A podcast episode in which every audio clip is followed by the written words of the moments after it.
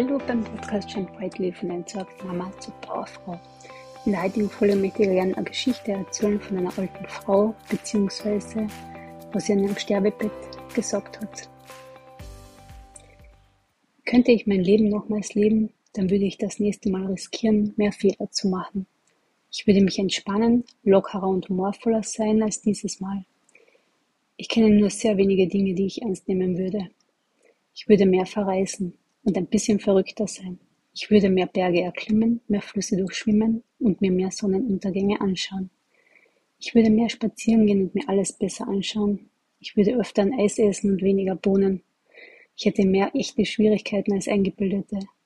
Müsste ich es noch einmal machen, ich würde einfach versuchen, immer nur einen Augenblick nach dem anderen zu leben, anstatt jeden Tag schon viele Jahre im Voraus. Könnte ich noch einmal von vorne anfangen, würde ich viel herumkommen, viele Dinge tun und mit sehr wenig Gepäck reisen.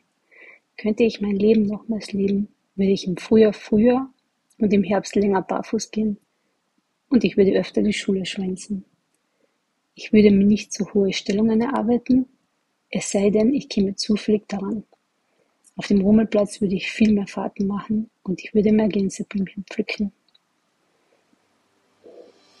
Und wenn du jetzt dieser, diese alte Frau oder alter Mann sein würdest und auf dein Leben zurückschaust, was würdest du anders machen?